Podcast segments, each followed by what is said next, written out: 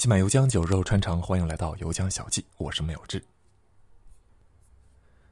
关于之前直接税那个节目，我做一点补充。先把王朝周期率复述一遍：兼并导致财富的两极分化，导致税基萎缩，收不到富人的税，而穷人又缴不起税，可财政还要维持开销，于是就只能加税。因为收不到富人的税，加的税就还是落到穷人头上，最终超过穷人负担的极限，最终引发激烈的产权调整，或者表现为农民起义，或者表现为近代革命。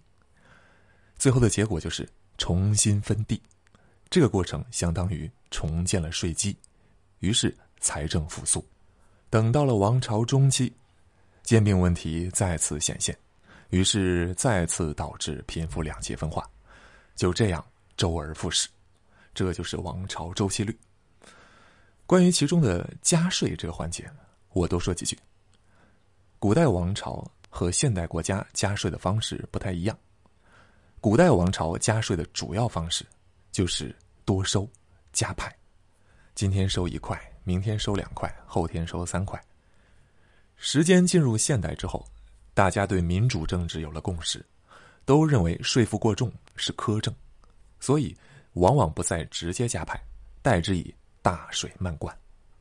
国家开动印钞机，印了钱拿去花，导致通货膨胀，老百姓手里的票子则贬值了，就相当于被收了税，俗称通胀税，也被认为是铸币税的一部分。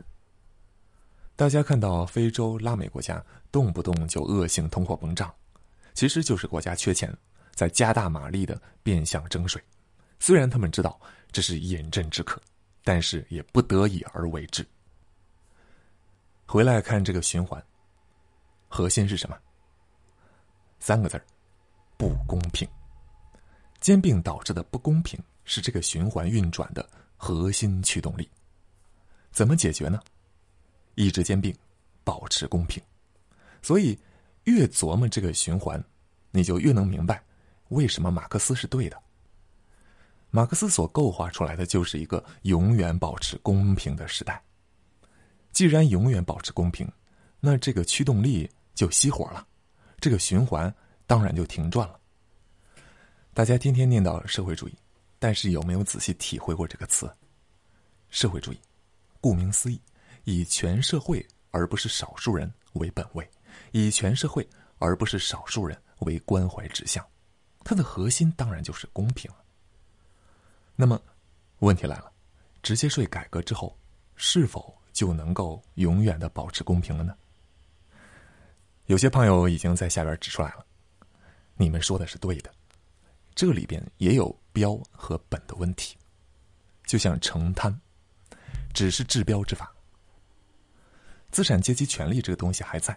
以前错译成法权，它才是本。只要它还在，春风吹又生。但是现阶段不可能拿掉，还需要用它发展生产力，所以咱们只能是每隔一段时间就来一次啊，官方叫刀刃向内，刮骨疗毒。苏联就是没有处理好这个问题，贻误了改革时期，后来财政局促，崩了。为什么兜圈子说这个呢？税改这个事情最终指向的本和它是一样的，开征财产税本身也是治标。真的要彻底击溃这个循环，就得进入马克思所讲的时代。可是，就好像完美的圆儿只能是我们的理想、信念，现实中我们所能够做到的，只能是尽可能的向它趋近。也许啊，也许永远是。可望而不可及。既然如此，只能是不断的去改革，尽量的去延缓这个循环。如今的这个税改呢，就是一个高能减速器，做得好，就可能极大的延缓。我认为还是值得期待的，毕竟决心够铁，技术手段也硬核多了，效果取决于两个方面：国内的数字化掌控能够做到什么地步？国际上的税收天坑能埋掉多少？这里就有一个木桶短板的问题，也是我之前节目中提到的。为什么说现在是好时机啊？因为地主家也缺粮。欧美各国现在的政权已经持续很久了，大家有没有想过，掐指算算，已经是王朝中期，兼并很严重了，财政问题纷纷冒头，所以欧美政府也都焦虑啊。这个组织、那个集团都在联手瞄准跨国避税问题呢。这也是为什么大家说灯塔国衰落是好事但是不要衰落太快。衰落太快，谁去吓唬那些避税天堂呢？现阶段，美利坚还是能唱个白脸的。至于之前那个节目标题啊，确实不妥当，容易让人误以为是一劳永逸的治本之策。事实上，大家想想，世界上有多少事儿是能治本的？更遑论那些一次性就能治本的。我看评论之中有很多人有误解。以为张牧之的尝试就是要一次性到位，是吗？他原话是怎么说的？永远不会停，每隔七八年就要来一次。